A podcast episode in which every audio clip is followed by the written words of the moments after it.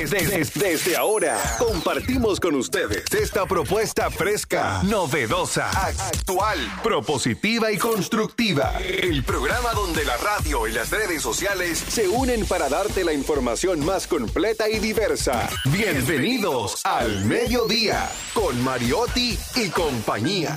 Al mediodía, al mediodía, al mediodía con Mariotti y compañía.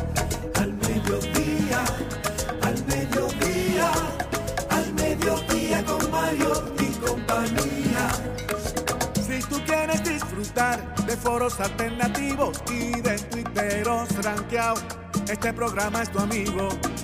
Tu revista meridiana, para el talento una vía, para radio y redes variadas y con la canción del día. Al mediodía, al mediodía, al mediodía con Mario y compañía. Al mediodía, al mediodía, al mediodía con Mario y compañía. Si tú quieres disfrutar de página para izquierda, en la calle y el hogar, por eso no te lo pierdas. Para que hablemos un poco de salud y nutrición, vamos allí camino propio. Hola, hola, hola, hola, saludos mediodía. ¿Cómo andan? ¿Cómo andan ustedes? ¿Cómo andan ustedes en este mediodía? Calor, Sahara, en fin. Pero aquí estamos nosotros para, con nuestro concepto diversidad divertida, información sin sufrición. Radio y redes, redes y radio, radio responsable, responsable. Hoy, solsticio, el inicio del verano. Sí, señor. Dígame, doña Jenny. Muy buenas tardes, señores. Gracias por estar en sintonía con este su programa al mediodía con Mariotti y compañía. Y estamos celebrando que hoy, a pesar de que ayer era el día más feliz del mundo, del día del año, hoy me siento de verdad fe- sumamente feliz porque hoy empieza el verano. Los días son largos, las noches son cortitas y vamos a disfrutar todo el cuerpo tropical que hemos trabajado para enseñarlo en la playa ahora. También hoy es el Día Internacional Ese, del ese, Sol. ese es su caso. Claro, usted no trabajó para tener un cuerpo hot, aunque sea hot dog. Bad Bunny tiene, Bad Bunny tiene un álbum que se llama Un verano sin ti. Ah, ¿Verdad? Para que sepa, hay un verano en Nueva York también. Ah, un ve- sí. Pues sí, no si época de te ustedes. quieres divertir. Tarán, tarán, tarán. Sí. Bu- bu- busca. Coincidencialmente ayer el álbum de Bad Bunny fue el, el álbum más escuchado en todas las plataformas digitales en el mundo entero. Ah, Sin importar idioma, sin importar región. Un verano sin ti, el, el álbum más escuchado. Pero tiene una canción que se llama Un verano sin ti. Claro. Ponme, tenga, tenga en Q ahí la de Bad Bunny, Un verano sin ti y Un verano en Nueva York. La salsa que es icónica, Claro. eh, le- una salsa de leyenda, Claro. lógicamente. De la Fania, creo que era. Esa, sí, esa salsa era de sí, la sí, sí, Fania. sí. Eh, sí, usted con el Y verano. hoy saben que el- esto es en el hemisferio norte, llámense que en todo lo que es el hemisferio sur están hoy comenzando el solsticio de invierno. invierno. O sea, es todo lo opuesto a. Argentina, Exacto. Chile, una parte de Paraguay, Brasil, Uruguay. Paraguay, una parte de Uruguay, Uruguay, Uruguay entero, ¿no?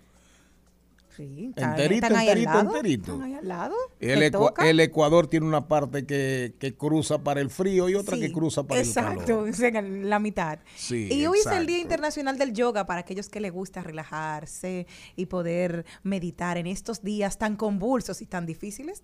A propósito del día de hoy. Señor Mariotti, ¿cómo está usted? Todo bien, feliz, agradecido de estar con todos ustedes, agradecido de su sintonía, de que nos acompañen en este horario de transición de la mañana hacia la tarde, este espacio para compartir, para dar buenas noticias y para debatir lo que está sucediendo en el acontecer nacional de una manera diferente, atractiva y consensuada. Antes de entrar en la música, ¿verdad? De Bad Bunny y de la, la salsa, de la Fania, Oda al verano. Oda, no, creo que no es la Fania. Es el gran combo. El gran combo. Oda al verano de Neruda. Verano, violín rojo, nube clara, un zumbido de sierra o de cigarra te precede. El cielo abovedado, liso, luciente como un ojo.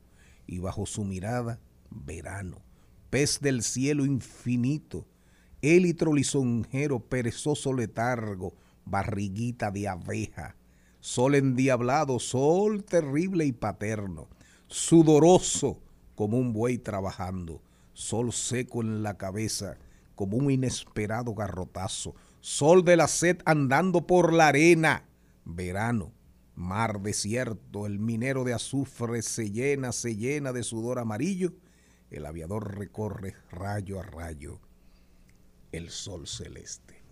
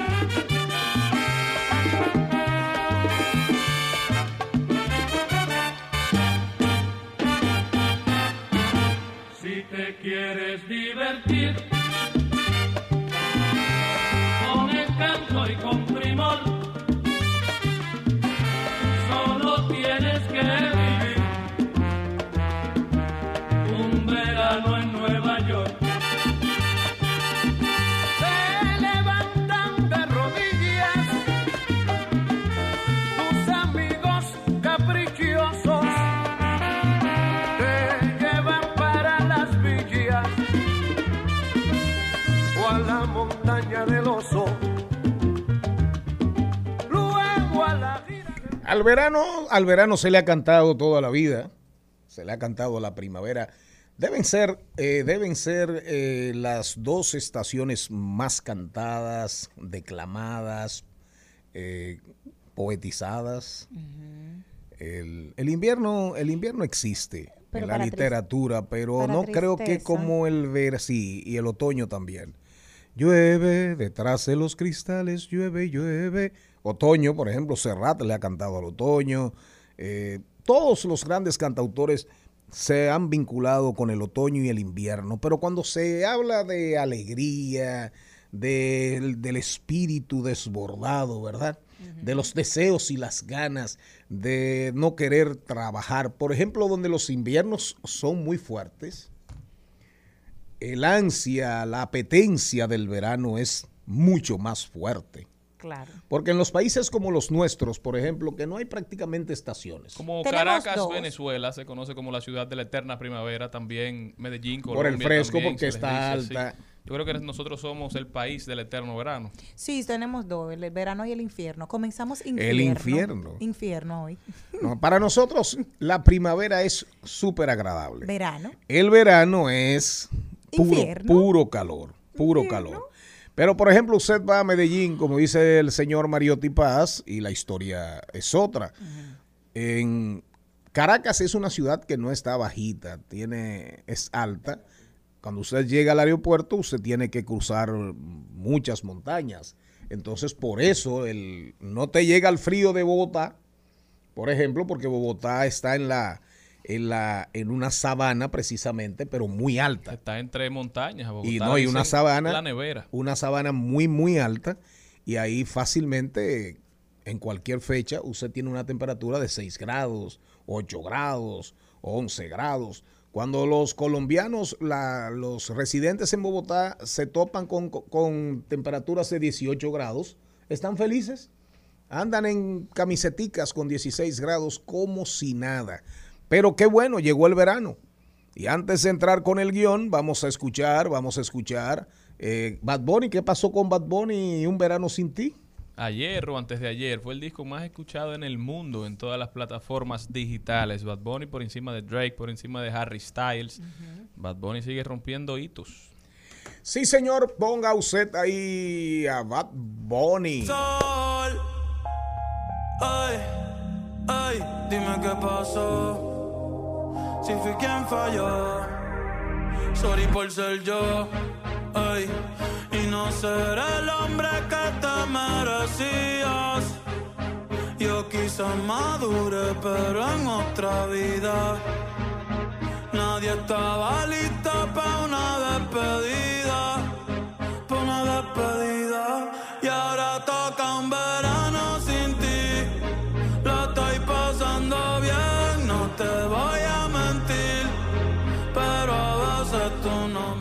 Vámonos con el guion, pero ya que hicimos ese repasito ahí musical, musical por el tema del verano, un día como hoy, un día como hoy nació Luis Díaz, mejor conocido como Luis Terror Díaz, autor de letras y de música de inspiración folclórica que mezcla, fusiona estilos y aires musicales diversos. En algunos círculos, Luis es considerado el padre del rock dominicano por sus diversos aportes a la música alternativa y experimentación con ritmos autóctonos, pero también con toques de guitarra muy en la línea del rock. En sus fusiones, en sus mezclas, Luis Díaz, el terror Díaz, logra mezclar los ritmos del rock, reggae, jazz y hasta blue con más de 40 diferentes ritmos étnicos de la República Dominicana y Haití. Fue un cultor de la bachata, del merengue, de la mangulina. Luis cantó de todo. ¿Qué pide Influyó, influyó no solamente en su generación. Luis, las canciones de Luis fueron interpretadas por, por Sergio Vargas como Marola, Las Vampiras. El hermano de Sergio, Kaki, también hizo popular una canción de la autoría de Luis que llamaba Los Mosquitos Puyan. Ahí está también Wilfrido Vargas con La Pringamosa. Sonia Silvestre. Sonia Silvestre que cantaba Mi Guachimán, Yo Quiero. Andar, Andresito Reina, Esa piezas, piezas. Diony Fernández y el equipo también con el Guardia del Arsenal. Hasta los hijos del rey llegaron a cantar canciones de Luis. Ahí, ahí podemos mencionar a Rocapiedra, Canto de Toro, Candela y, cómo no, mencionar al himno del carnaval interpretado en la voz del Mayimbe, Fernandito Villalona, Baila en la calle. Hasta Mark Anthony, que ya lo habíamos mencionado en un programa pasado, Mark Anthony canta una canción de Luis que se titulaba Si he de morir, una salsa. Marc Anthony la interpretó en salsa. Y su influencia no solo fue para los merengueros de su época, sino también para los de ahora. Podemos mencionar a los jóvenes que están haciendo un merengue, digamos, artesanal, un merengue alternativo, como Richie Oriacha, ahí está Vicente García, Luis Tomal, que estaba aquí hace unos días. Todos han reconocido la influencia de Luis El Terror Díaz y hoy lo recordamos. Sí, señor, vámonos con Marola para recordar a Luis el Terror Díaz. Vente conmigo, Marola, antes de que sube el alba. Abajo de la amapola tengo la mula amarrada. Abajo de la amapola, luna amarrada, tengo la mula amarrada. Abajo de la amapola. ay.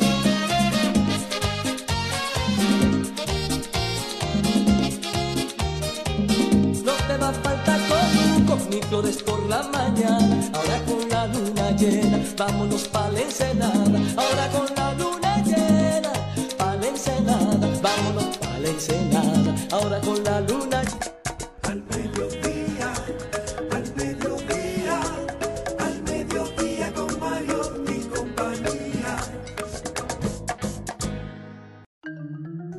Nuestro guion de hoy, comercio electrónico con Mabel González, que ya está aquí. Atención, atención, tiendas online. Oigan bien, atención la gente que vende por internet, que hace comercio electrónico versus contra Marketplace. Diferencias y ventajas de las ventas online y el Marketplace. ¿Ok? Eso es con Mabel González. Hoy hay, un, hoy hay un buen ahí lo dijo, sí señor. En salud y bienestar, el invitado es Darío García, cofundador y CEO de Cela Medical Solution, que es una empresa dedicada al desarrollo de soluciones de tecnologías avanzadas para el procesamiento de imágenes médicas, impresión 3D, realidad aumentada y computación en la nube. Ellos están introduciendo en la República Dominicana la solución tecnológica 3D. Páginas para la izquierda. Hoy nos vamos por el mundo de don Arturo Uslar Pietri, la isla de Robinson. Vamos a leer un gran autor, un gran autor latinoamericano, oigan bien, que tiene que ver con la vida del libertador, atención Gaby, del libertador Simón Bolívar. Y retrata la vida de Simón Rodríguez, Simón, Simón Rodríguez que fue el primer, el gran maestro de Bolívar Dicen que Simón Rodríguez tuvo una influencia fundamental, capital, en la vida de Simón Bolívar y sus afanes libertarios. Liliana Rodríguez, cuidando los chelitos, hoy nos trae crometofobia. Oiga eso, crometofobia. ¿Sabe usted lo que es la crometofobia? Si no lo sabe, es el miedo al dinero. Miedo al dinero. Hablemos de mascotas con el que más sabe, Ramón Molina. Atención, usted escoge un perfume según su personalidad, ¿verdad? Ajá. Bueno, usted debe escoger las mascotas según su personalidad. ¿Cuál será Así la mía? que ¿Cuál será la mía? a mí me dijeron que el mío era un burdón. Hoy vamos a rodar por el mundo, vamos a tener los deportes. Charles Mariotti hoy nos trae un sabrosísimo comentario ahí breve pero contundente. Así esa luminaria de este programa. Tendremos buenas noticias. Un programa como siempre, un programa que es diversidad divertida, información sin sufrición. Despedimos, nos vamos al cambio con un poema del gran Vallejo. Verano ya me voy y me dan pena las manitas sumisas de tus tardes. Llegas devotamente, llegas viejo y ya no encontrarás en mi alma a nadie. Al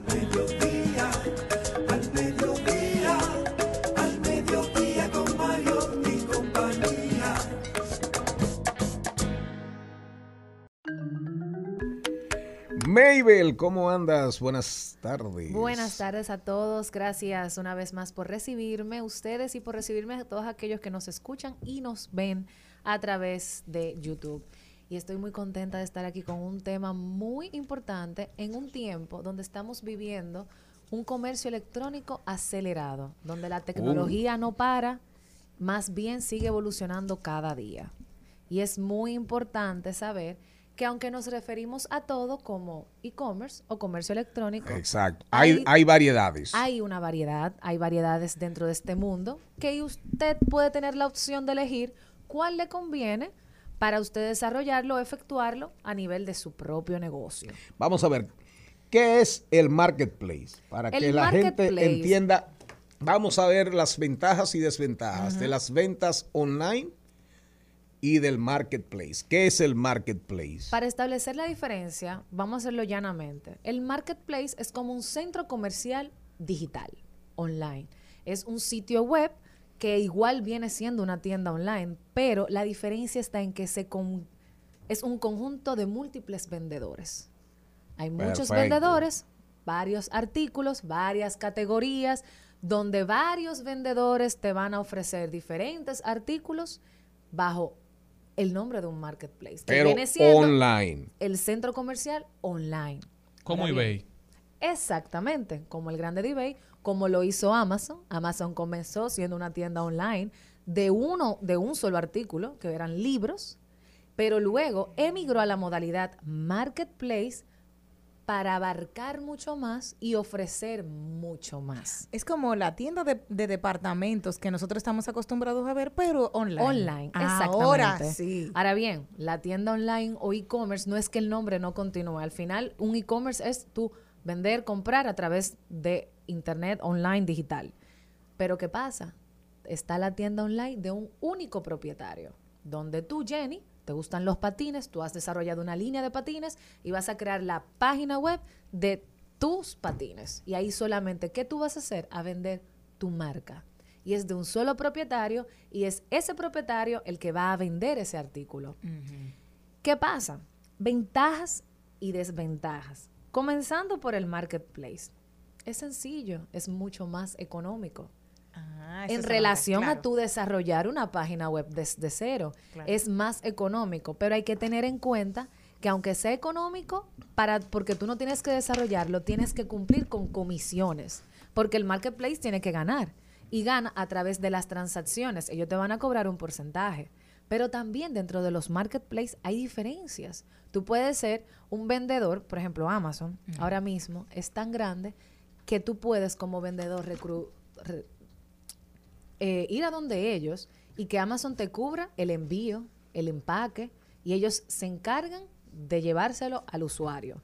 Pero están los vendedores que se encargan de eso como ellos, que hacen el envío y hacen el empaque ellos mismos. Pero sus artículos van a estar disponibles en Amazon. O sea, hay varias modalidades al cual tú puedes sumarte en el marketplace, que por eso viene siendo un poquito más cómodo para el vendedor. Pero ¿qué pasa? Vas a competir con muchas marcas. O sea, en el marketplace no hay distinción. O sea, pueden haber miles de marcas que vendan pulseras. Entonces, ahí hay un poco de tema porque puede ser que tu marca no sea la principal y la tuya cueste más trabajo llegarle. Vas a tener que competir en precios, en ofertas, y las ofertas realmente las manejas tú, pero también tienes que ir acorde a las políticas del marketplace.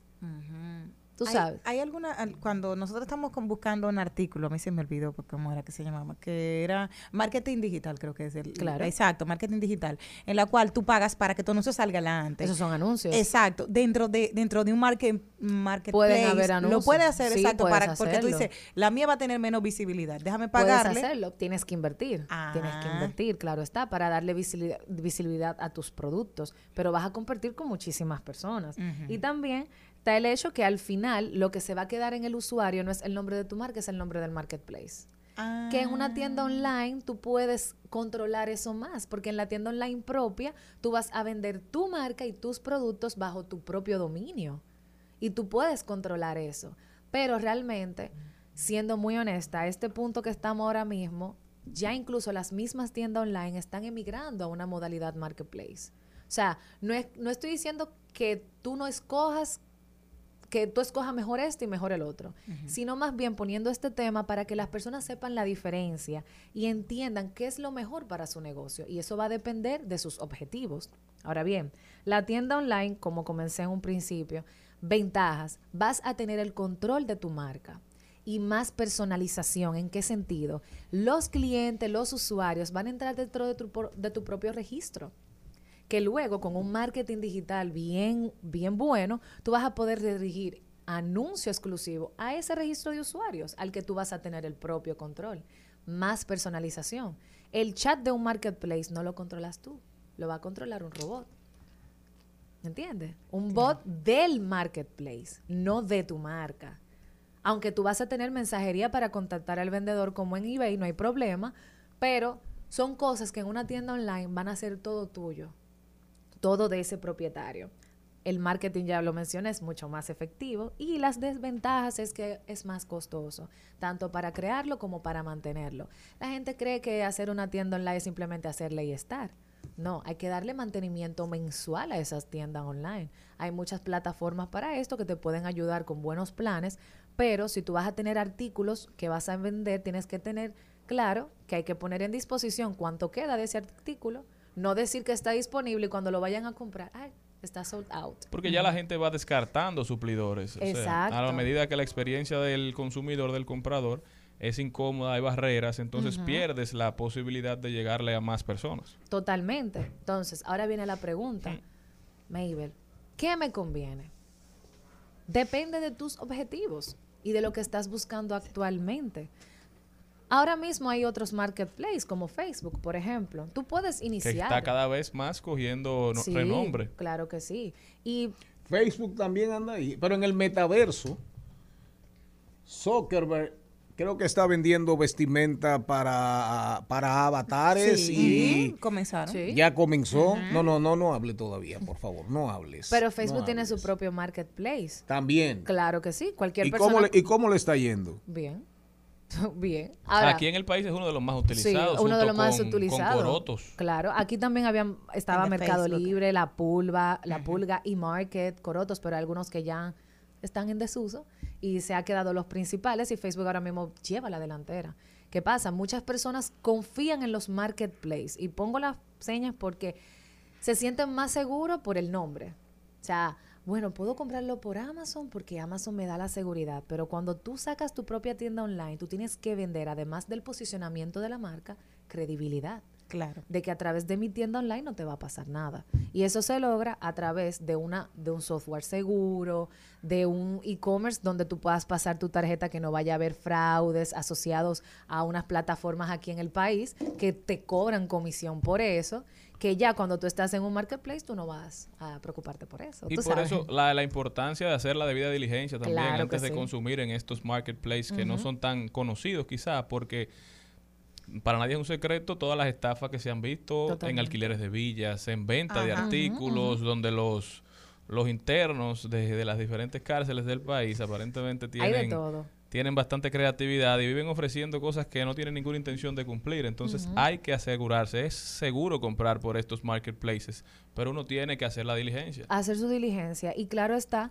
tú como negocio ver si a mi artículo le conviene, si mi producto, si mi marca le conviene estar en un marketplace. No, y el dominicano tiene que dejar también de querer aprovechar todas esas ofertas. Villa en Casa de Campo, Villa en Punta Cana a 50, 60 dólares por Claro, noche. Hermano, usted sabe que hay algo, no quiera, no, no quiera ganar tanto. y cuando no te ponen el el límite de personas para ir, mucho más Mm. tú tienes que estar mosca. A mí me alegra eso. Oye, cuando estafan la gente así. Ay, no, Qué alegría la no tuya, hagas- ¿eh? no hagas- no Más hagas triste. eso, Eh, no. siga siga- seguimos, Seguimos conversando con el tema. con Maybel González. Y Ventajas, ventas online marketplace. al final la decisión de tú irte a una tienda online propia o unirte a un marketplace va a quedar de ti.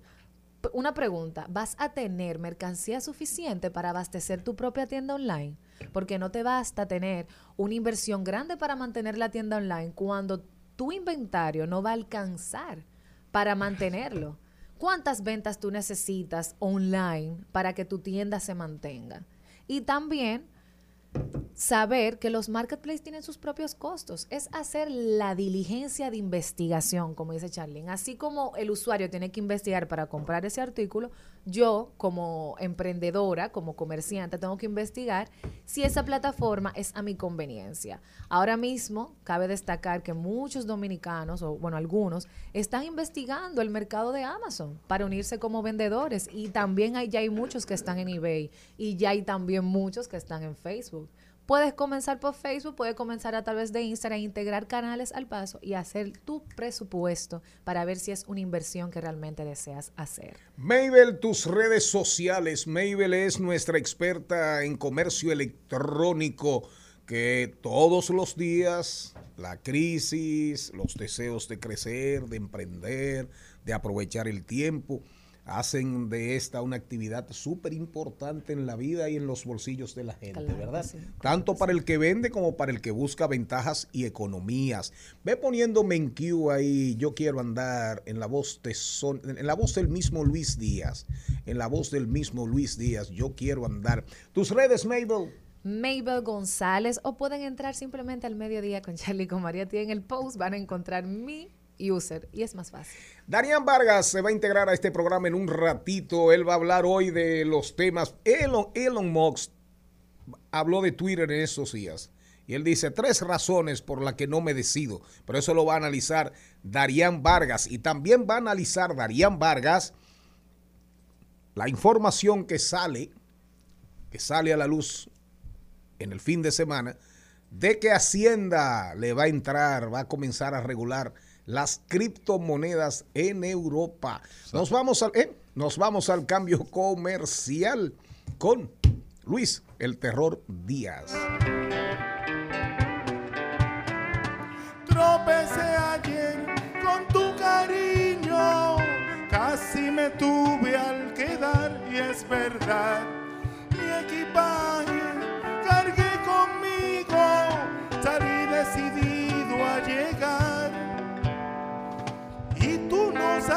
Al mediodía, con Mariotti, con Mariotti y compañía. Rumba 98.5, una emisora RCC Media. Seguimos, seguimos, seguimos con Al Mediodía, con Mariotti y compañía. En Al Mediodía, ¡ay! Lo dijo. ¡ay! Lo dijo. ¡ay! Lo dijo. Lo dijo. ¡ay! Lo dijo. ¡Ay! Lo Jenny Aquino, Jenny Aquino, ahí lo dijo. ¿Quién habrá dicho en qué latitud, en qué lugar del mundo, donde hoy comienza el invierno, donde hoy comienza el verano? ¿Quién dijo algo? Bueno, esta es una referencia. Bueno, no, por favor, Sí, bueno, no. Es que es buenísimo, realmente. Ah, bueno. Es que me ha sacado de, de mi zona de confort y me ha puesto a mí a pensar. Lo Oiga escribió Walter Rizzo. Pero lo hace ¿Quién, quién- referencia. quién es Walter Rizzo? Walter Rizzo es un psicólogo de Barcelona, creo que es, es eh, catalán y va normalmente hablando de todas las situaciones del amor y las parejas. Perfecto. Walter Entonces, Rizzo. Walter Rizzo a través lo, lo pone Ariel Santana y dice, casarse con el amante o la amante es como echarle sal al postre. O sea, dañarlo. ¿Qué se opina. ¿Qué se opina de eso? Salude primero, señor Vargas. ¿Para Repítelo, por favor, Ajá, repítelo. ajá. Dice Walter Rizzo. Casarse con, Con el él amante. o la amante es como echarle sal al postre. Es decir, que mientras tienen la condición de amante, Ujú. todo es, la vida en el mar es más sabrosa. Claro. ¿Eh? Sí, después de que termina uno le canta al peor amante. Y usted, señor Mariotti, ¿cuál es su versión? Un tema digno de, de análisis, ¿verdad? Ah, digno Porque, de análisis. claro, Hay que profundizar mucho. hay que hacer estudios. Darían Vargas, que es un Pega- genio mira, recaudando datos. Pegar cuerno es una condición humana. Es de la gente. Sí, eh, esa condición humana se da porque el ser humano no se llena. Ok. A no llenarse necesita tener cosas prohibidas. Pero esa prohibición cuando ya no es prohibido pierde la esencia que lo motivaba. Es que tú sabes que el, el cerebro funciona de dos formas. Tú tienes las neuronas del aquí y el ahora. Sí. Es decir, que es, en o sea, eso conlleva todo lo que tú puedes tocar con tus manos. Eso es el aquí y el ahora. Pero el ser humano tiene una capacidad que no tienen los otros, que es la de mirar hacia arriba. Entonces, todo lo que tú ves que tus manos no pueden alcanzar está movido por las neuronas del deseo. Sí. Ahí entra en juego la dopamina, que es, dicen muchos, la neurona o Dopamina es un antibiótico. no, la dopamina dicen muchos que lo que motiva es lo que no se tiene, pero al final es lo que lo que te motiva es lo siguiente. Una Siempre hormona. te hace convertir. Del amor, serotonina, Adrenalina, serotonina y dopamina. Son las tres hace- hormonas del amor Porque- y el pero porque placer. te hace perseguir lo que no se tiene. Por eso se dice que en relaciones largas hay que dejar de trabajar la dopamina y enfocarse en esas neuronas que te hacen disfrutar lo que se tiene. Vamos a ver, las tres hormonas del placer, del Hormonas, amor, del perdón. deseo, de las ansias, de las apetencias. Serotonina Dopamina. Y endorfinas. Sí, las endorfinas son muy buenas. ¿Eh? Y el- la ventaja de la dopamina es que la dopamina la crea el cuerpo por sí sola. Eh, por ejemplo, yo veo a Jenny, Jenny no me causa ningún nivel de dopamina. Exacto. Entonces, ¿Tú ves? si hay, Tampoco. ahora si hay, Ahora, si tuvieran el Titanic, sí me había si, causado. si hay tres hormonas, Porque en un momento de, de claro.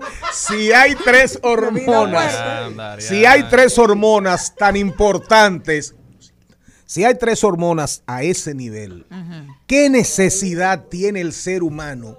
Tiene el ser humano Oxitocina. de la oxitocina, sí, de la cocaína y la heroína. Al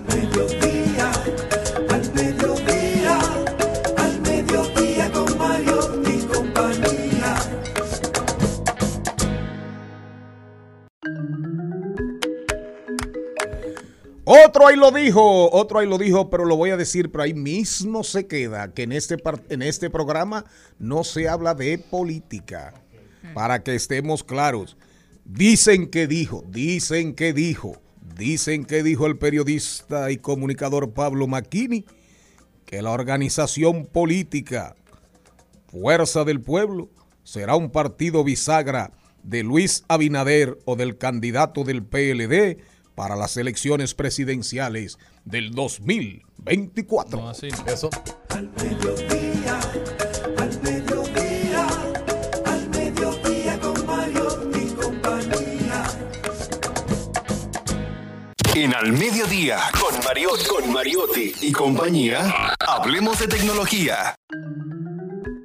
En breve vamos con los deportes, pero mientras tanto, Elon Musk, Elon Musk, El primo de Charlie. Elon Musk, ¿qué fue lo que dijo Elon Musk? El bueno, por lo menos el apellido comienza con ese. El manipulador más grande del No, no, mundo. no, por favor, respeto para don No, Elon. no. El manipulador más grande del mundo, tanto en el mundo de la criptomoneda como en el mundo de los mercados, ahora se ha dado la tarea de que ya no quiere comprar el Twitter por 44 mil millones de dólares. Se lo ha encontrado muy caro. Bien. Entonces, ¿qué es lo que está pidiendo el Lomo? Es sencillo, el Lomo lo que quiere es que se diga la verdad de cuántas cuentas falsas tiene Twitter y realmente cuál es su impacto real en el mundo. Pero analizándolo desde el principio. Sí.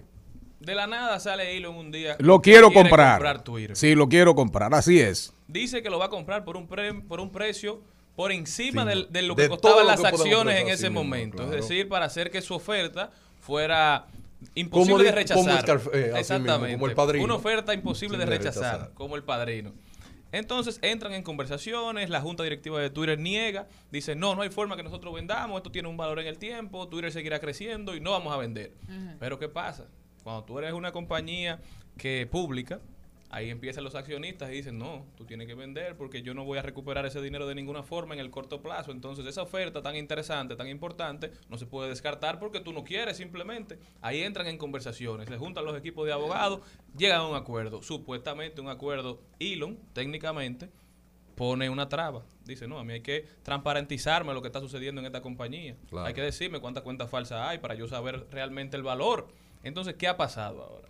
Entonces, Moss lo que dice es lo siguiente. Él dice que sus cálculos, lo de él, lo de él, lo de él, dice que es más de 15%, pero Twitter solamente dice Que un es un 5%. Ahora bien, ¿qué lleva a esto? Si es un 15% de cuenta falsa o es un 5%, ¿cuál es la mayor motivación de uso de Twitter? En la política, ¿verdad que sí?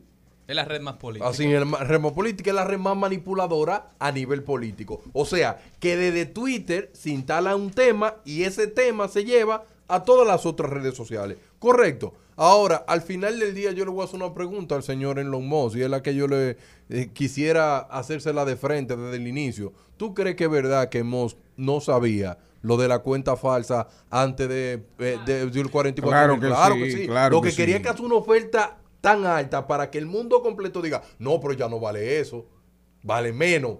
Para mí Moss es el hijo de la gran chapía más grande que ha parido la humanidad. Eh, Yo creo que él aprendió. Señores, jugando, sí, no, jugando con un mercado y jugando también, señores. Yo quiero, no es esa sola cosa que yo quiero destacar, es que él fue, él fue a una reunión a decirle a los trabajadores que ya no se va a trabajar igual, es un dictador.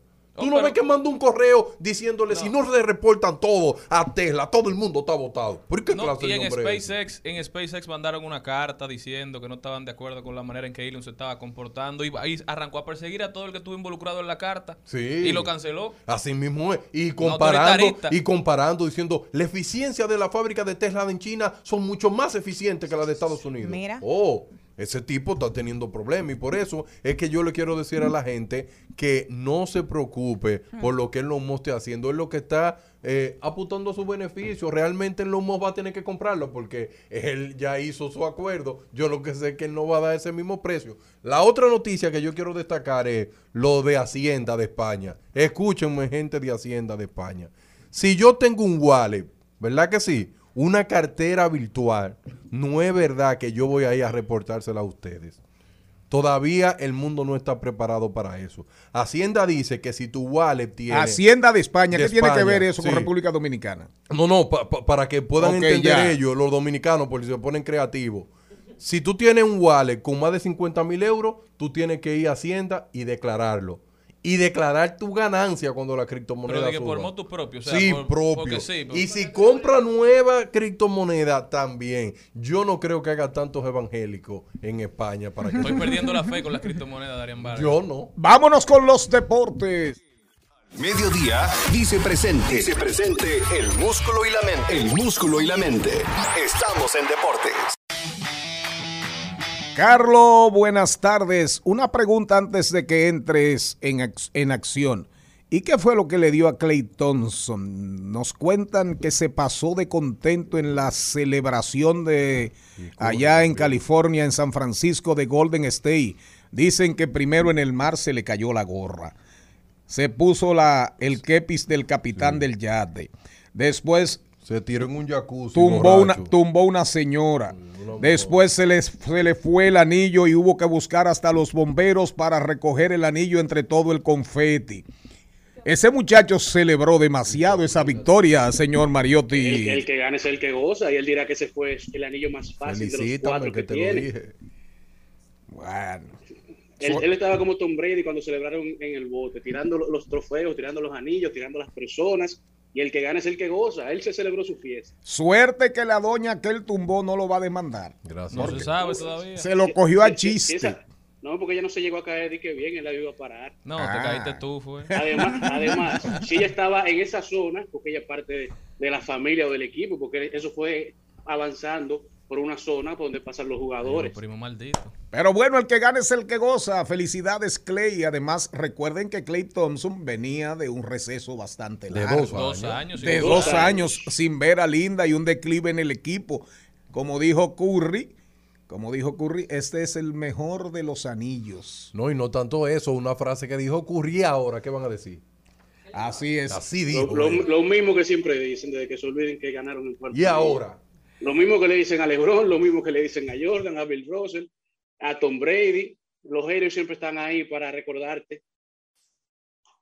Vámonos, vámonos con los No, deportes. pero y antes que Carlos empiece, algo importante de destacar del equipo de Golden State es que en esta época donde se utiliza tanto la migración de superestrellas, de armar equipo en base a, a jugadores que se formaron en otros en otras organizaciones, la grandeza de Golden State, que hay que reconocerse, la radica en que sus cuatro jugadores principales fueron drafteados por el así equipo. pick ¿eh? número 7, Curry. Stephen Curry, drafteado por Golden State, solamente ha jugado con Golden State, Draymond Green, Clay Thompson y Jordan Poole también. Todos talentos drafteados por el equipo.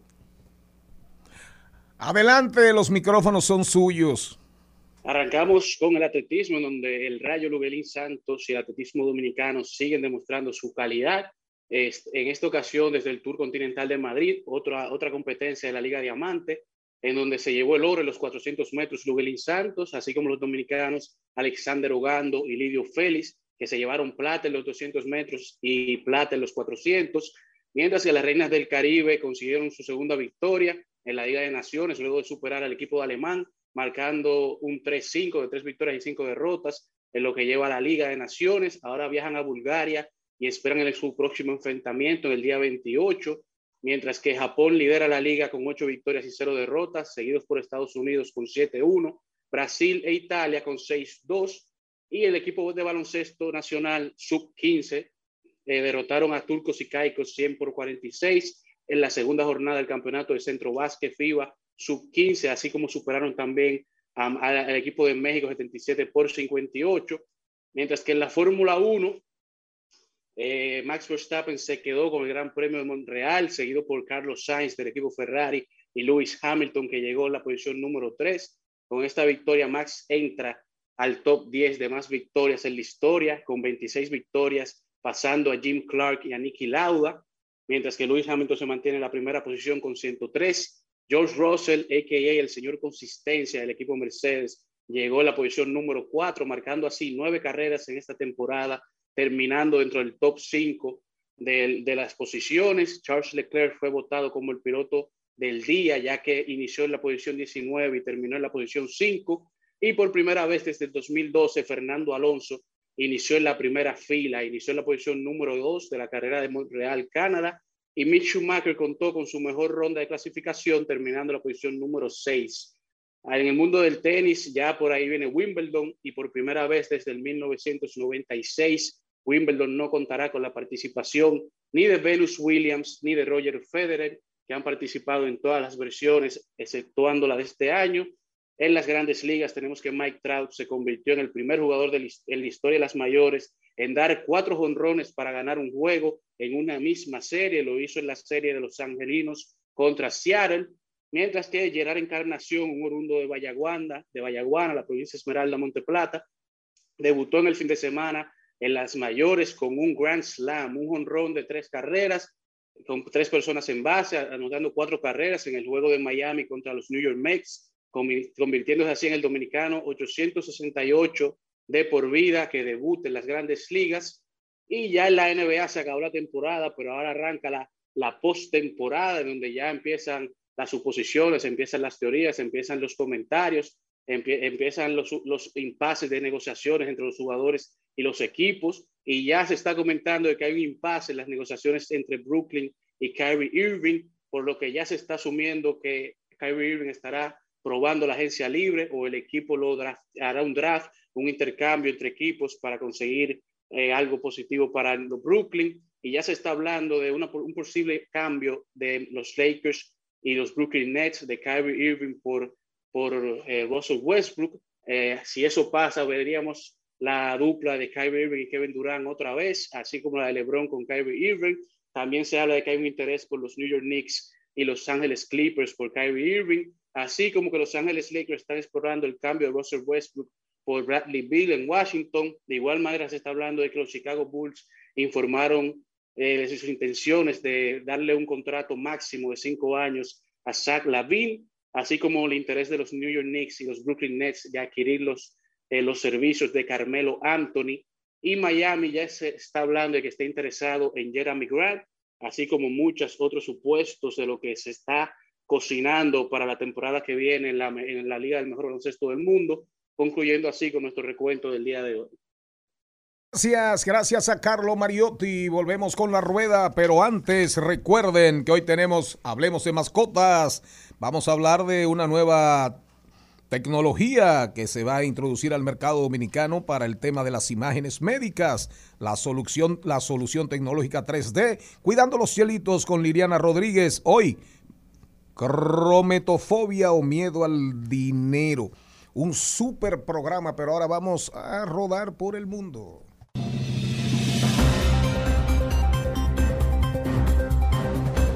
Jenny Aquino, ¿para dónde te fuiste? Me voy a Ecuador, a Quito específicamente. El gobierno de Ecuador anunció este lunes un nuevo decreto ejecutivo que extiende a seis las provincias sometidas a un estado de excepción que busca frenar las protestas indígenas contra la gestión económica del presidente conservador Guillermo Lazo. Yo me voy, me voy, me voy, me voy para China y para Rusia para que ustedes vean cómo va cambiando, cómo esta rueda la guerra Ucrania-Rusia, el mundo multipolar, porque la India, no se olviden de la India, no se olviden del curry y de las especias. Para que estemos claros, la India viene atacando y buscando un lugar preeminente, importante, prominente en el mundo. Y le está comprando mucho petróleo a Rusia. China, claro. India comprándole mucho petróleo a Rusia, ¿verdad?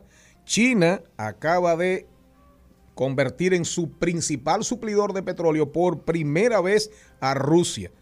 Rusia sustituye como el primer suplidor de petróleo a China, digo, a Arabia Saudita. Arabia Saudita. Y es importante el cambio. Estamos hablando de miles, millones de toneladas y por mucho se le ha hecho una compra mayor a Rusia que a Arabia Saudita. Y en los últimos meses, en los últimos meses, las empresas estatales chinas más grandes han aumentado su compra de petróleo ruso. Pero adivinen por qué. Aparte de que es una manera de meterle oxígeno a la economía rusa, de acuerdo en el momento del bloqueo de las sanciones económicas, al final detrás hay un súper descuento que Rusia le está dando a China. Entonces China está comprando petróleo más barato en medio de una inflación galopante. Pero así, así anda el mundo. Ahora viajo a Kaliningrado. Oye, ¿a dónde voy? Lituania le ha cerrado la vía ferroviaria, ferroviaria a Kaliningrado. No puede pasar ni carbón, ni tecnología por ninguna de esas partes. ¿Y qué dijo el vocero de Vladimir Putin? Que eso se lo van a pagar muy caro. Ahora yo lo que quiero saber es qué es lo caro que van a pagar, porque Lituania no es, es miembro de la OTAN. Si tú atacas a Lituania, ataca a todo el mundo. Lituania, Estonia y Letonia, que son los tres países que conjuntamente con Polonia hacen frontera, eh, dan, al, dan al Báltico van al mar, al mar Báltico.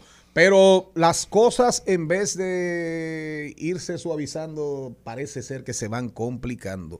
Qué pena que tengamos que decir estas cosas, pero aunque somos diversidad divertida, información sin sufrición, no podemos estar al margen de la situación mundial. ¿Para dónde se va usted antes de irnos al cambio? Europa, llego a París. Dice, Francia se vio este lunes ante una Marine Le Pen eufórica después de, lo- de que los candidatos de extrema derecha de su partido estremecieron a la clase política y contribuyeron a que la alianza centrista del presidente Emmanuel Macron no lograra la mayoría parlamentaria. El avance de la ultraderecha socava el liderazgo de Macron, amenaza sus planes de aumentar la edad de jubilación y reducir los impuestos y redefine el panorama político en Francia. Quiero llegar a Colombia para aterrizar el avión ahí. La bolsa de valores se hunde y el peso también. ¿En Con- Colombia? En Colombia, con la victoria de Petro. Pero creo que ahí, ahí pienso que los temores son infundados rápidamente. Mire, Petro, lo de Le Pen, lo de Le Pen es una realidad. Macron acaba de perder una significativa mayoría y la derecha y la pero izquierda. perdió la mayoría, pero Claro, tiene pero, la, pero tiene la presidencia de la República, pero la derecha y la izquierda avanzan en Francia. Pero creo que con Petro es un tema de forzar el mingo de alguna manera, de decir ten cuidado, pero Petro es un hombre, es un hombre del sistema hace tiempo, ex guerrillero del M19, es senador, alcalde. Petro es un hombre del sistema y Petro sabe que en Colombia quien inventa lo revientan. Colombia es un país muy complicado. Pero Colombia tiene una población de más de 50 millones de personas. El 40% vive en la pobreza. Más del 14% vive en la pobreza extrema. Entonces, lo que ha pasado en Colombia es un grito claro del, de la falta de conformidad, digamos, con la desigualdad que abarca a nuestros pueblos. Entonces, eso es un mensaje que uno debe verse en ese espejo. Hombre claro que sí. Pero, sin embargo, todas sus políticas son contrarias al sistema establecido. Es decir, Petro va a cambiar el fracking. Colombia depende mucho de la venta de petróleo al extranjero. Petro va a cambiar posiblemente la relación con Estados Unidos. Colombia para nadie es un No la va a cambiar No, ra- radicalmente. Es el principal aliado. No, no, es lo que le va a abrir la puerta fue- a Cuba, a Venezuela y a Pero Nicaragua. nada más con eso la está cambiando. Colombia No, ha sido un no, no. aliado, el principal aliado en Sudamérica de Estados Unidos a través de los años y por eso también ha sido el principal receptor de muchas de las ayudas estadounidenses. Pero hay- Todo eso ahora posiblemente cambie. Hay que observar el panorama con mucho cuidado, pero insisto, en Colombia el que inventa mucho, Lo mata. lo- no, no, eso lo dijo usted, lo revientan. Rumba 98.5, una emisora RCC Media. Seguimos, seguimos, seguimos con Al Mediodía, con Mariotti y compañía. Yo nací en la bahía de Manzanillo. Arriba tengo la voz. Si no fuera porque viviera tan lejos, te enseñara cómo soy. Hay quienes dicen, hay quienes dicen, y no son pocos, no son pocas las voces expertas que dicen que ese ha sido, que ese es el mejor merengue que se ha hecho en la República Dominicana.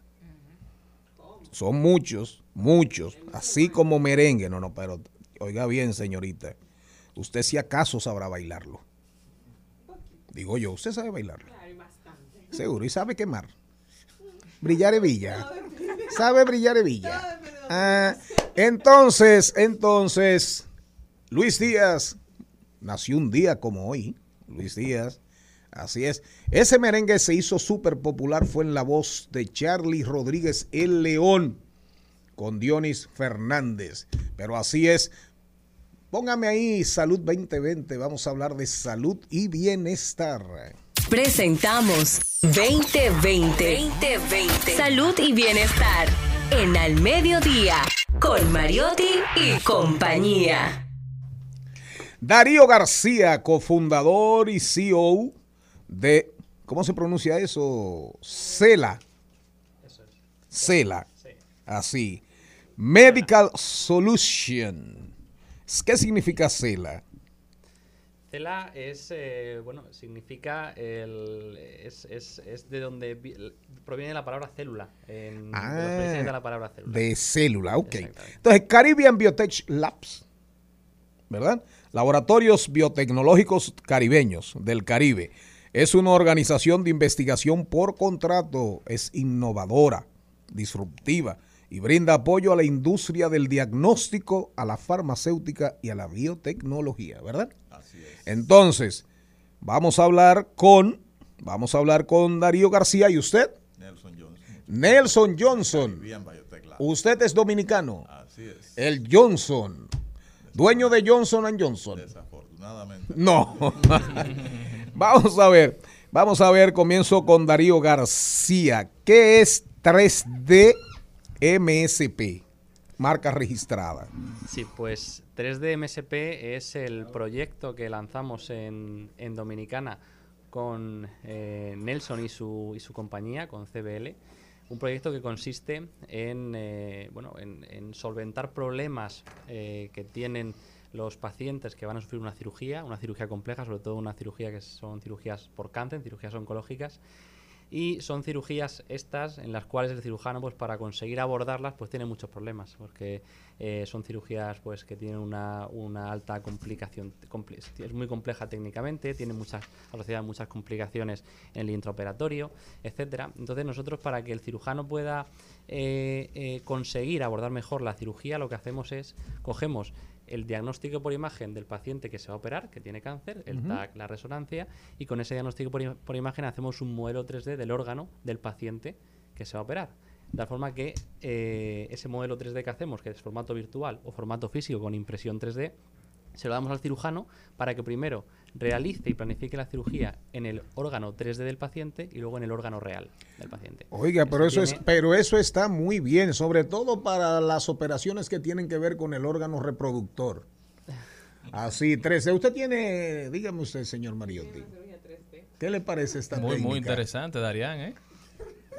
Usted, usted que sabe de mondongo, vamos a desenredar esta tripa. Entonces, te van a operar del hígado la- laparoscópicamente, me imagino, ¿verdad? Tanto cirugía abierta como la Ok, paroscopia. como cirugía abierta, corazón abierto. Entonces, tú coges el corazón y haces un corazón 3D. Y le dices al cirujano vascular o cardiovascular, venga y fájese primero en 3D. Exacto, el cirujano. Pero eso hace es la cirugía, importante. Eh, planifica la cirugía, dice cómo Ah, tiene me que voy por aquí, cirugía, me voy exacto. por allí. ¿Y eso en qué se traduce? Se traduce en disminución de los tiempos de cirugía, Claro. en menos complicaciones en el postoperatorio. Disminuir la cantidad de error. Disminuye la cantidad de error. Y cuando te vas a microcirugía, por ejemplo, en el cerebro, me imagino que ahí las, las cosas son cobran mucho más, mucho más importancia. Me llama mucho la atención la parte de realidad aumentada. Es decir, que tú con esta tecnología vas a escanear, por ejemplo, el hígado. Ese hígado se va a desprender así con realidad virtual aumentada como si fuera el metaverso y el mismo tamaño que tiene, la misma anatomía que tiene, ustedes la van a imprimir tal cual está. Correcto, correcto. Eso es, eso es así. De hecho, esto, eh, al final, el proyecto, eh, lo menos es un proyecto que a nivel, eh, pues en, en diferentes países europeos, pues está teniendo muchísimo, muchísimo eh, éxito y aquí, de forma pionera, con CBL, vamos a implantarlo en el, en el, en el país con una estrategia muy, muy bien definida y al final para que, oye, pues para que la mayor cantidad de, de- población dominicana pueda haberse beneficiado de, este, de tecnología. CBL, señor Johnson, ¿cómo se da, perdón Jenny, cómo se da la alianza eh, CBL, que es Caribbean Biotech eh, Laboratorios, con, con CELA?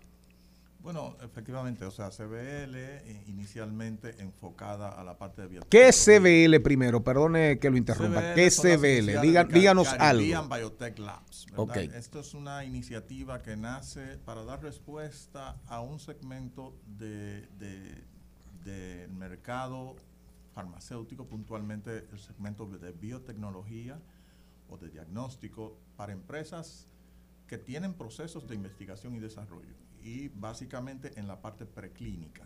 Por eso en sus inicios esta empresa se enfocó, porque obviamente a nivel local todavía está muy, ¿verdad? Eh, no está tan maduro el tema de la investigación y desarrollo. Entonces nuestro enfoque ha sido en el inicio hacia el mercado de Estados Unidos, donde la investigación y desarrollo obviamente está mucho más desarrollada, valga la redundancia. Entonces esta alianza con CELA, ¿verdad? Eh, nace a raíz de la búsqueda de expansión, ¿verdad? Eh, CBL es una empresa innovadora, aquí somos pioneros en este tipo de, de, de- servicios de investigación y desarrollo, de servicios preclínicos, ¿verdad? Entonces, obviamente, buscando expansión, pues nos acercamos con CELA a través de, ¿verdad?, unas conversaciones iniciales y todo el proceso, hacemos el clic, ¿verdad? Y vemos las oportunidades y lo, lo- lo- lo importante de estos modelos virtuales y físicos que tiene CELA, el valor agregado que representan, ¿verdad? Y, y obviamente que esto, traer esto es, es poner a la República Dominicana a la vanguardia. ¿Ya ha pasado regional. algún centro, eh, digo, Sendoe no opera, eh, los centros clínicos, Unión Médica, eh, la Plaza, el Homs de Santiago, Sedimat, Ureña, qué sé yo, lo- los grandes de la medicina dominicana, ¿ya ha pasado? ¿Hay, una, ¿hay alguna experiencia que podamos mostrar, enseñar, compartir? Eh, nosotros, esta semana justamente es la semana del lanzamiento de esta tecnología. Esta semana ustedes van a hacer el lanzamiento. Mañana, de hecho, estamos haciendo el lanzamiento con la comunidad médica, ¿verdad? En la noche y en la, eh, al mediodía vamos a tener también una reunión en Sedimat. Y el jueves vamos a estar en Santiago. Atención, Santiago, señor Mariotti, nada, doña Jenny. Sí, Señorita claro que sí. aquí, Gracias. ¿no? Algo que quería saber, ¿qué tan frecuente al mes, para ustedes que manejan las estadísticas, cuántas personas al mes se operan de cáncer? Eso me llama la atención para saber como cuántas personas podrían ser impactadas mensualmente, número uno. Y número dos, ¿solamente se limita al cáncer cuando el escaneo o tienen otro tipo de especialidades que requieran sus, sus servicios? ¿De acuerdo? Pues, Una cada uno. Em, ok, pues yo la número dos, por ejemplo, Ajá. eh, eh, en, este, en este contexto, efectivamente, no solo se limita al cáncer. Es cierto que el proyecto lo lanzamos eh, inicialmente en un conjunto de patologías y luego lo vamos a ir abriendo a más. ¿no? Inicialmente el proyecto CBL-CELA nace en cirugía hepática, cirugía de páncreas, cirugía colorectal, toda la parte de cirugía de sarcomas, de grandes tumores, en cirugía pediátrica y cirugía urológica. Eh, posteriormente avanzará el proyecto a otras fases donde, por ejemplo, efectivamente está toda la parte de, de traumatología o de neurocirugía, donde no solo son cirugías tumorales, hay aneurismas o hay cirugía de columna por enfermedades congénitas, ¿no? ¿Y la cantidad de operaciones que Y- Bueno, en términos estadísticos, obviamente con sus sesgos, ¿verdad? Pero en términos estadísticos, nosotros estamos hablando del sector público, por ejemplo, se- las últimas informaciones que tenemos andan un total de cirugía de alrededor de 400 mil al año. De eso, eh, casi el 50%, 42, 43% son cirugías mayores, que es el enfoque donde eh, estamos con este proyecto, ¿verdad? Una gran duda que yo tengo y lo que me causa más miedo. Esto es tecnología high-end, de verdad, en el top. El entrenamiento para utilizar este tipo de tecnología, los médicos dominicanos, ¿qué tiempo le va a tomar entender esto, poder dominarlo? ¿Cómo va a ser eh, eh, esa curva de aprendizaje? Sí, es una muy buena pregunta y una de las características de esta tecnología es precisamente esa, que, que la curva de aprendizaje del cirujano es una curva muy, muy corta, es una y, porque el cirujano lo necesita, tiene que ser muy, corto. Entonces, eh, con CBL tenemos un sistema de formación, de capacitación de cirujanos que va a permitir que los cirujanos puedan utilizar la herramienta en el muy corto plazo. ¿no? Eh, o sea que ahí estamos muy contentos, es una, es una herramienta muy manejable, muy usable, muy amigable para el cirujano y con un plan de formación como el que tenemos en el país eh, va a estar lista para usarse en el muy corto plazo. ¿Cómo ha sido en España? Perdón, ¿cómo ha sido en España? La experiencia en España, la experiencia en España ha sido magnífica. eh, vamos, eh, de ¿Qué hecho, tiempo tiene? La, en la compañía, la compañía, el proyecto nace en España en el 2016. Ah, es decir, que ya hay experiencias que se pueden relatar y contar como, como éxito. Claro, por supuesto. Nosotros todas las al final, cuando hablamos de cirugías de este nivel, hablamos de cirugía muy compleja. Pacientes, todas las semanas vienen a, a la a CELA eh, pacientes que están desahuciados oncológicamente, están en, ya pues ya no se puede hacer más. Se, gracias al a la modelización 3D se consigue hacer un modelo y se consigue operar al paciente y a día de hoy el paciente no tiene no tiene tumor. Y esto se permite, digamos, la máquina, el costo, permite que se implemente en universidades para que practiquen los futuros cirujanos. Sí, correcto. De hecho, son líneas paralelas de trabajo, donde al final eh, lo que queremos también llegar es a la universidad, que es donde desde donde salen. A la los academia. Exactamente. Una, pregun- una última pregunta. Tú di- aquí dice que tú eres cofundador y CEO. Tú tienes, eh, ¿a quién financió? ¿Tú tienes un socio? ¿Quiénes son? ¿Cómo, cómo se dio esta aventura en, a- en un, un paso tan significativo? No, y otra cosa, ¿qué, qué, estudió, qué estudiaste? ¿Cómo llegaste hasta acá? De acuerdo. Bueno, eh, al final todo esto es un equipo. En, en CELA ahora mismo somos pues, más de 70 personas. Sí. Y, y, bueno, eh, en, en mi caso, pues yo vengo de la parte de la biología. Eh, eh, la biología. De la y- biología. Exacto. ¿Y de la tecnología? Y de la tecnología, uno de mis socios es el. O sea, el fue una fusión de, de saberes. Exactamente. ¿Eh? De hecho, entendemos que el valor añadido está en esa fusión del conocimiento Sí. eh, entre el, el- el cirujano, el radiólogo y el tecnólogo, ¿no? En ese sentido. ¿Cómo comunicarse con ustedes, señor Johnson, aquí en República Dominicana? Mañana lo lanzan al mediodía, después se van a Santiago. O sea, ustedes están en la promoción, ¿verdad?, del tema 3D. Así es. Sí, sí, efectivamente, como dijimos, lanzamos esta semana, ¿verdad? Pero nosotros siempre queremos que el contacto sea a través del el médico es quien tiene la decisión. Perfecto. es, eh, nosotros proveemos la herramienta. ¿verdad? El equipo. El equipo, la asesoría y me imagino que el entrenamiento. Correcto. Pero siempre a través del doctor. Bueno, cualquier cosa, si su hígado tiene problemas, si usted quiere uno nuevo, lo puede hacer 3D. Increíblemente. ¿Qué usted opina? No, no, esto es, esto es sorprendente. Así, República Y usted Dominicana. que vive a la vanguardia de la tecnología, el Yuval Noah Harari dominicano no sabía de esto. Sí, conocía mucho. Cuando pero hacen hasta pistolas 3D. Sí, sí, eso no- lo que más me sorprende es que un país como el nuestro pueda aprovechar, manejar tecnología de alto nivel.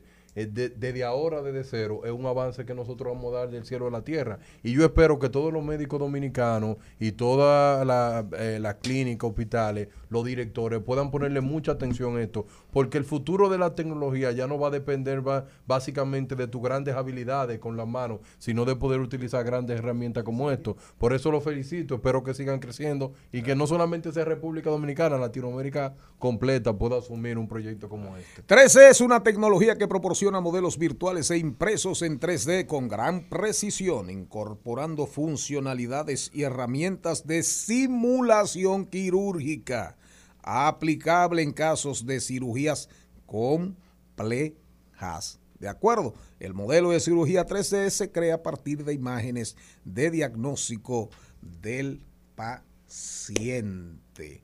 Muchísimas gracias. Ahora nos vamos a ver cuáles son las tendencias en la República Dominicana. Trending, Topics. Al mediodía. Con Mariotti y compañía. Presentamos Trending Topics.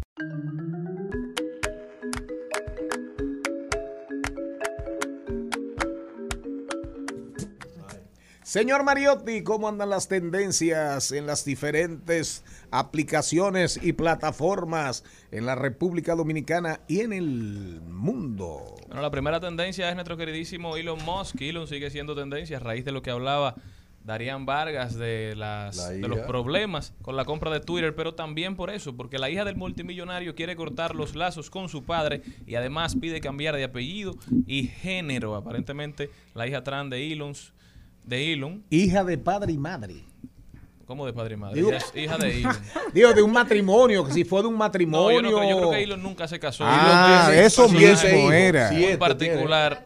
Ella es su 18 hija cumplió hace semana. y pidió a la justicia cambiar su nombre, diciendo que no desea estar relacionada con su padre biológico de ninguna manera, que ella ya no vive con él y que no tiene ningún vínculo, entonces no le interesa. Aparente, estos billonarios siempre tienen una historia complicada con las familias. Así era el caso de Steve Jobs, que hasta sus últimos días fue cuando pudo venir a, a establecer una relación con su hija.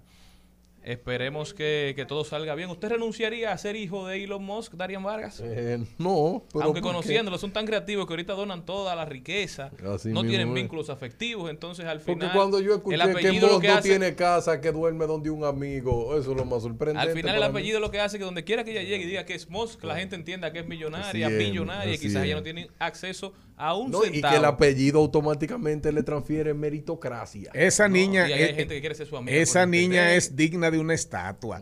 Segunda tendencia y nos vamos con páginas para la izquierda porque el libro de hoy es súper interesante. Basilio Guzmán es el, es el Ah, no, abogado pero que eso- fue eso sí, es mucha tristeza, pero es de la Que realidad. Dios lo acoge en su es santo la segunda seno. tendencia del día de hoy Que Dios Twitter. acoja a don. Basilio en su santo seno, una muerte muy lamentable.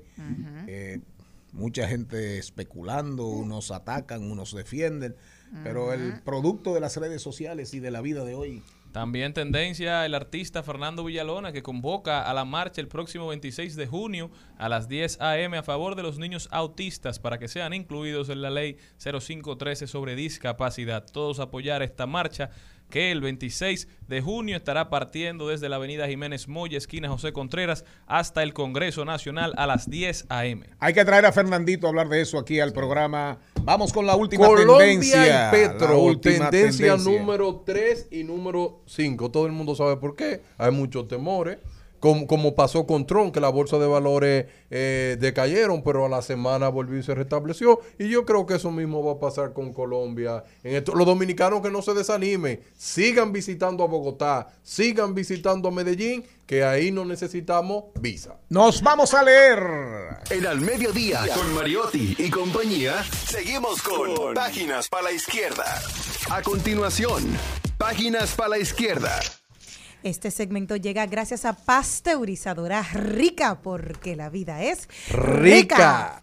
Adelante, señor Mariotti Paz. El libro de hoy se llama La isla de Robinson, una novela de 1981 escrita por Arturo Uslar Pietri. Esta novela es una, modela- una novela histórica que habla sobre la independencia que convirtió a Simón Rodríguez en la figura, digamos, de mayor admiración para Simón Bolívar. El libro nos trata la vida de Simón Rodríguez, un niño expósito que llegó a ser el maestro más amado de Simón Bolívar, un hombre fuera de lo común, ideólogo, soñador, activista, intelectual, forjador de mentes, precursor y al mismo tiempo un ser paradójico, solitario, estrafalario, irreverente y un poco loco, según dice la misma novela, pero un loco genial. Habla de cómo este Simón Rodríguez forjó la mente de un Simón Bolívar, Joven, se, joven, se juntaron en Europa. libertador de la Gran Colombia. Se juntaron en Europa y de ahí viene el juramento en el famoso, el juramento del Monte Sacro en Roma, en presencia de Simón Rodríguez, don Arturo Uslar Pietri, después de Rómulo Gallegos, el escritor más importante de Venezuela. Después de Rómulo Gallegos, doña Bárbara.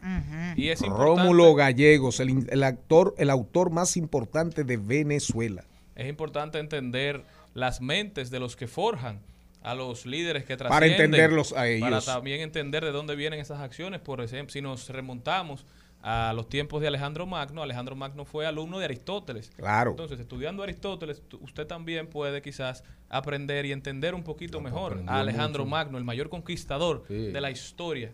Y lo bueno que siempre esto, a propósito que estamos en el mes de junio, el mes del maestro, la importancia que tienen en nosotros nuestros maestros. Una vez yo le decía a una persona, él es el resultado tuyo como maestra. Y me dijo, no, han pasado muchos. Digo yo, sí, pero nosotros siempre queremos ser como uno.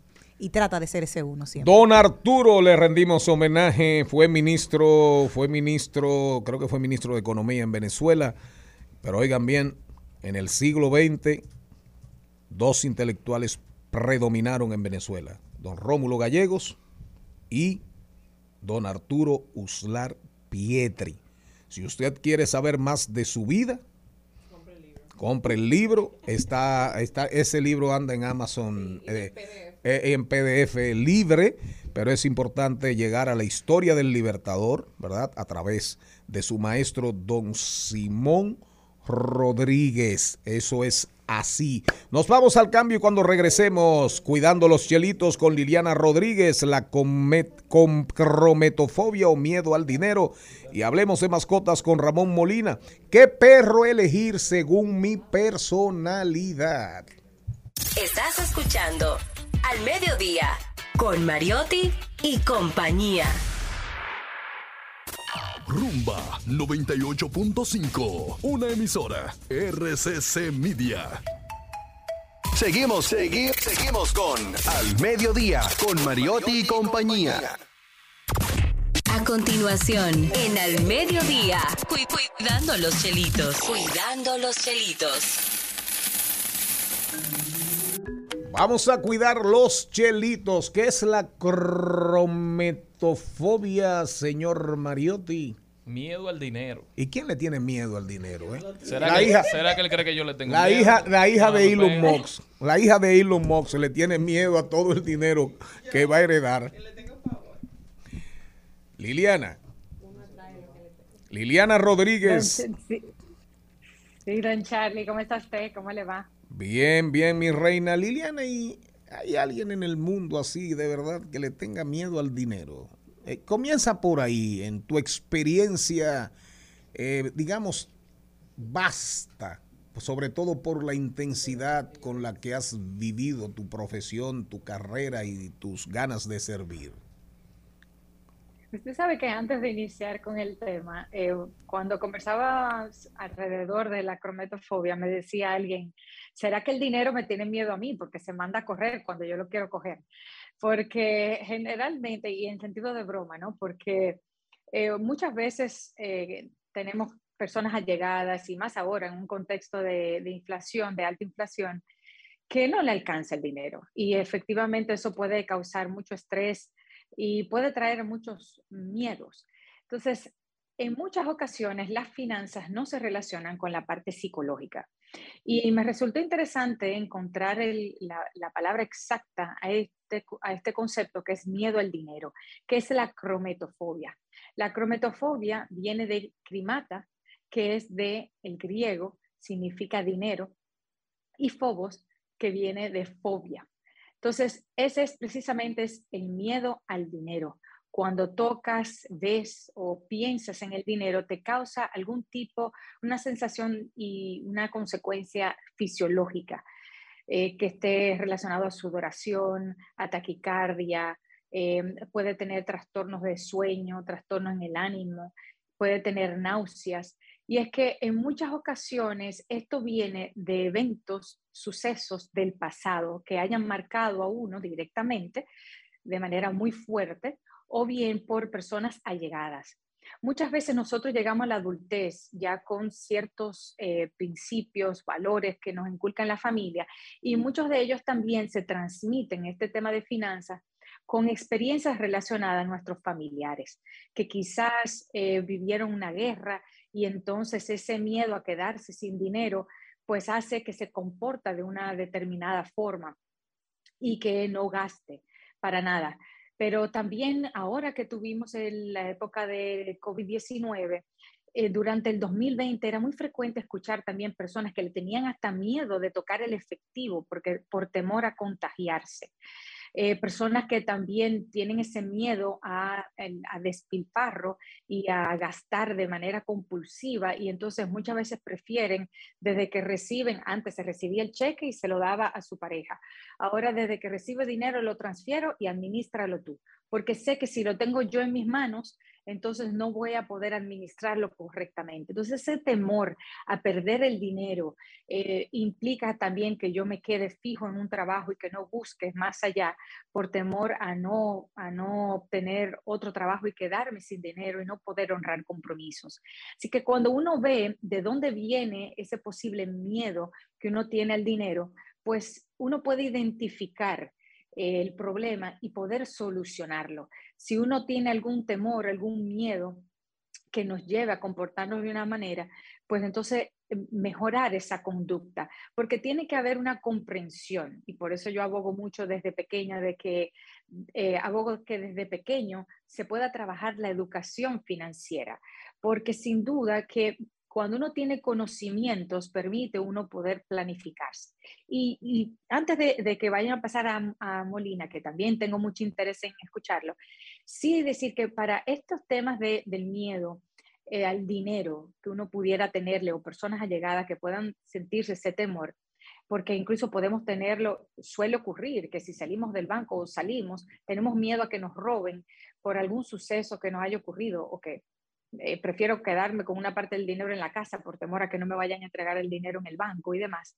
Entonces, eh, todo eso viene de, múltiples factores y uno de ellos es el conocimiento.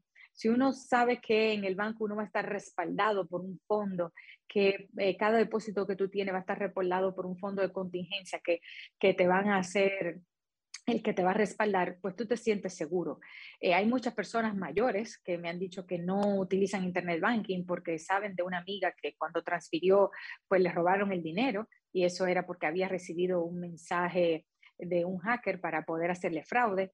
Entonces, esas experiencias traumáticas llevan a un temor y a un miedo específico. Para eso yo recomendaría tres cosas para trabajar el miedo al dinero. Uno, la diversificación que cuando uno diversifica las fuentes y los instrumentos donde uno tiene colocados sus ahorros, pues se reduce el riesgo, se mitiga el riesgo. Así que, por otro lado, aparte de mitigar este riesgo con diversificación en los lugares donde yo coloco mis recursos, también pueden ser hasta diversas fuentes de ingresos, si lo permite el trabajo, aparte de tener el trabajo, y lo hacen muchas mujeres que tienen microempresas. Muchas mujeres con microempresa, aparte de tener su negocio, también tienen un empleo y así tienen dos fuentes de ingreso para evitar ese miedo de que como madre soltera pues se quede sin un respaldo económico. Y en aparte de la diversificación y el conocimiento de mantenerse informado, también yo diría, y que es básico, y lo último que agregaría, es la planificación y el presupuesto. Más en estos momentos, para uno eh, saber exactamente en qué lo está gastando y cómo puede planificarse mejor para reducir ese temor. Liliana, me llama muchísimo la atención lo que decías y me encantó todo y sobre todo me, me, llamó la parte psicológica, o sea, tú decías siempre es el temor del dinero, pero no tocamos el miedo de las personas que le tienen el, el miedo al dinero porque no me quiere a mí, quiere lo que yo tengo también que se puede dar en cierto modo, porque cuando decías el respaldo económico, y también recuerda que hay infidelidad financiera, hay muchas personas que no van eh, eh, transparentando lo que tienen y tú necesitas tener esos clavitos y esos tornillitos en la cartera para saber cuando normalmente tu pareja no sabe eh, cómo manejarse. Em, ¿qué, se podría hacer en esos casos también? o sea, es muy, frecuente que, la gente te quiera por lo que, tú tienes. colación eh, mira, en relación de pareja incluso muchas veces eso pueden ser hasta consejos de personas que han tenido malas experiencias. Te dicen, mira, no sea transparente con tu pareja, no le digas cuánto tú ganas, porque si no, entonces te vas a quedar sin dinero. Y, suele ocurrir, o sea, que no hay esa comunicación por, por ese miedo precisamente a quedarte sin dinero y que la otra persona no sepa cuánto tú ingresas, que no haya una, un, un equilibrio y un balance en esta relación. Y, eso es parte de, eso es una de las experiencias que también se ha dado, eh, que muchas veces hasta cuando se recibe dinero se guarda aparte sin que la otra persona sepa. Pero al final, si construimos un hogar y tenemos un presupuesto en común, es importante trabajarlo esto y trabajarlo con sinceridad para que se sepan cuáles son las prioridades. Pero además, sí, definitivamente que el dinero muchas veces eh, nosotros giramos alrededor de ello, porque es la manera de nosotros poder adquirir los alimentos o adquirir eh, vehículos o poder transportarnos de un lugar a otro y bueno, y así sucesivamente, ¿no? Eh, pero que debe de tener, debemos de tener una relación positiva en armonía con el dinero, que nos permita entenderlo, comprenderlo, de dónde viene, el, el valor que tiene, cómo utilizarlo, cómo, según la naturaleza del hogar, de la persona, se va a destinar para una cosa y otra en algunas conversaciones que, que, tengo a nivel cotidiano, hay personas pues, que llaman la atención y dicen, mira, ¿cómo puede ser que tal persona gaste dinero en tal cosa? Al final, cada persona, pues cuando recibe unos recursos, si lo recibe, decidió gastarlo en eso, pero puede pagarlo y eso es su prioridad, pues puede hacerlo, porque eso es, eso es parte de, ahora bien, en este contexto, de alta inflación, lo que, se, lo que llaman las autoridades, lo que llama el Banco Central y que llaman, también, no solamente aquí, sino también incluso en Estados Unidos, es a la prudencia en estos momentos, porque como no se sabe y tenemos un futuro incierto eh, y no sabemos qué tan complejo sea, llaman a la prudencia en estos momentos. Y, y esto haría que también se reduzca este miedo a no, que no nos alcance el dinero a final de mes porque déjeme decirle que yo tengo personas allegadas que muchas veces me lo dicen, es que yo prefiero ni que llegue el día 30, porque es que ya yo lo debo por completo. No me gusta ni abrir mi cuenta de ahorro, porque es que me causa mucha ansiedad. Terror. yo soy un ejemplo vivo de eso. Entonces, eh, realmente es algo que muchas veces eh, nos relacionamos, la parte psicológica con la parte de Ujú. finanzas, y es sumamente importante. Y por eso también deben de abogarse por políticas eh, públicas que apoyen todo el desarrollo agropecuario. E incluso aquí en un contexto como una isla como la nuestra, también desarrollar la pesca, organizar la pesca para que nosotros, nadie en el país tenga problemas de seguridad alimentaria. Gracias a Liliana, tus contactos. Bueno, ojalá y poder mantener el contacto con más personas a través de las redes. Eh, pueden encontrarme como Liliana Rodríguez Álvarez, tanto en Instagram como en Twitter y también el portal web. Gracias a Gracias a Liliana. ustedes. Gracias a Liliana Rodríguez. Ramón Molina no acaba de aparecer para hablar de mascotas, pero nosotros mientras tanto vamos a revisar nuestros cuadernos para ver de qué hablamos. Al mediodía,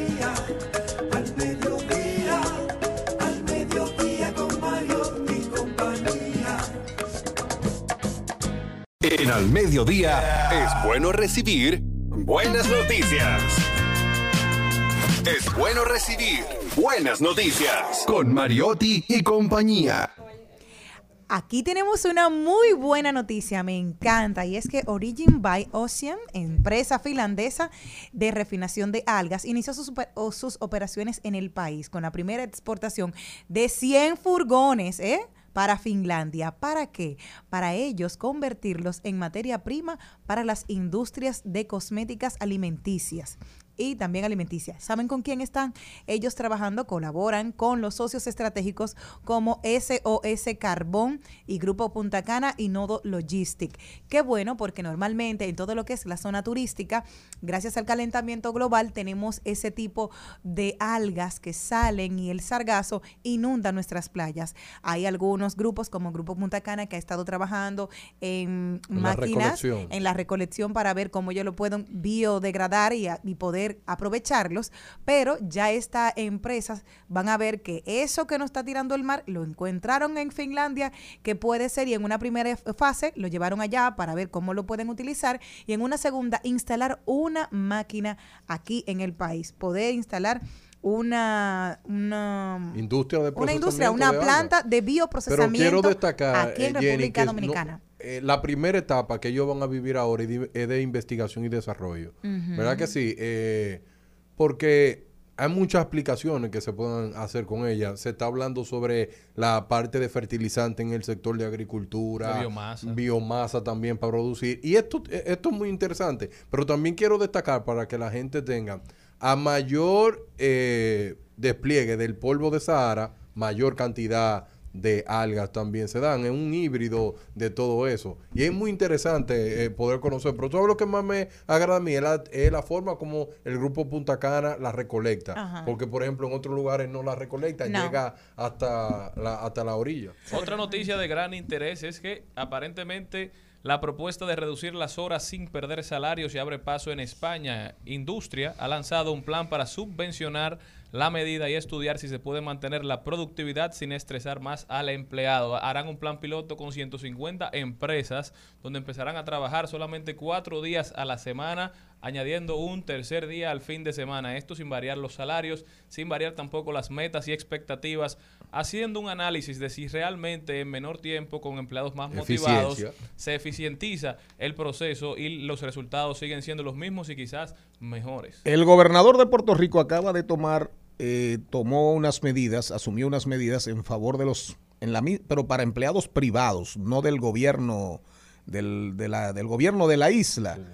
Pero tienen un problemita porque lo, en la, la gran nación, ¿verdad? Estados Unidos dice que eso es un estatuto federal, que tiene que ver con temas federales y no tienen que ver con el aspecto, con el tema autonómico, es decir, las cosas que puede hacer el gobernador de Puerto Rico, pero más o menos andan, más o menos andan en esa línea.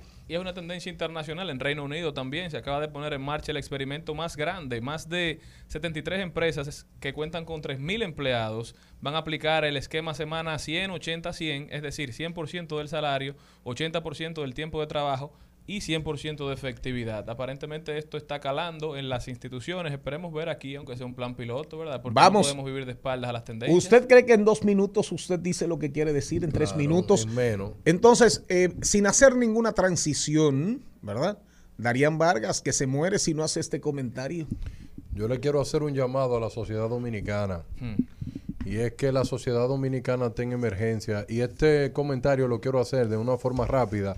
Es del video que se hizo viral de tres menores de edad bailando en una escuela. Y dijeron que no los van a suspender.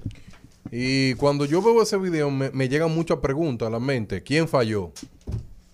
¿Quién fue que falló? Las niñas fallaron. La sociedad. La sociedad Los falló. políticos, ¿El Dembow es culpable de eso? públicas. ¿El Dembow es el culpable de eso? No. Yo no digo que colabora. Claro que colabora.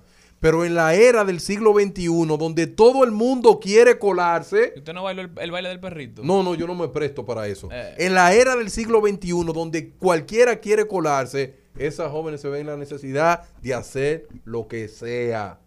Y esto es un llamado que yo le quiero hacer a todos los jóvenes. Mire, usted puede hacerse el más famoso en TikTok, el más famoso en Instagram, pero con eso usted no va a colaborar con que este país crezca. Este país necesita personas que piensen y colaboren. Y para colaborar en la sociedad dominicana se necesitan un comportamiento decente. Y usted, señor Mariotti Paz, cuando tenga hijos, cuando Dios se lo permita tener, usted debe de criarlo de tal manera que lo supere a usted. Cuando yo vi las madres que entraban con la cabeza tapada para que no la vieran, ¿qué tú crees que sentía esa madre? Vergüenza. Una vergüenza. Pero vergüenza de lo que de lo que pueden decir las redes.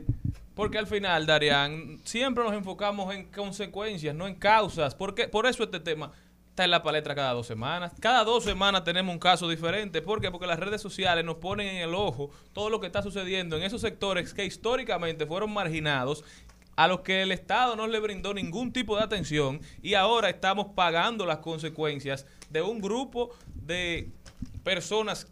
Aquí hubo que hacer una marcha para el 4% de educación. ¿Tú crees que lo que pagan escuela privada, que se dan, creen que tienen el privilegio porque han conseguido cierto Quieren- dinero quieren. de vivir en una burbuja, de vivir a espalda de lo que pasa en la mismo. calle de la República Dominicana? Se ofenden cuando lo ven en las redes sociales. Esa es la mayoría, señores. y Entonces, usted- lamentablemente, usted lo que está no se diciendo, ponen al Mario día Tipaz- con políticas públicas reales para a- enfrentar causas de los problemas Creo- que se ven. No van para ningún lado quejándolo Creo, cada dos semanas. creo que ese será un tema que ustedes deberá, deberá usted traerlo, igual que hizo su serie de Padres Chatarra, que hace tiempo que no trabaja en este programa. Para despedirnos, agradecemos. Muy buen comentario, señor Mariotti, y por eso la gente de este programa lo- ansía escucharlo con más frecuencia. Y lo queremos. Haciendo comentarios así de manera individual que puedan traer discusiones fructíferas. País político, gracias a Máximo Jiménez, que nos, nos invita a, digamos, a que seamos parte y nos, nos habla de esta nueva propuesta de comunicación. País Político, www.paispolitico.net www.paispolitico.net. Gracias a Máximo, un abrazo fuerte y nos vemos, nos vemos y nos escuchamos mañana. Hasta aquí, Mariotti y compañía. Hasta aquí, Mariotti y compañía. Hasta mañana. Rumba 98.5, una emisora RCC Media.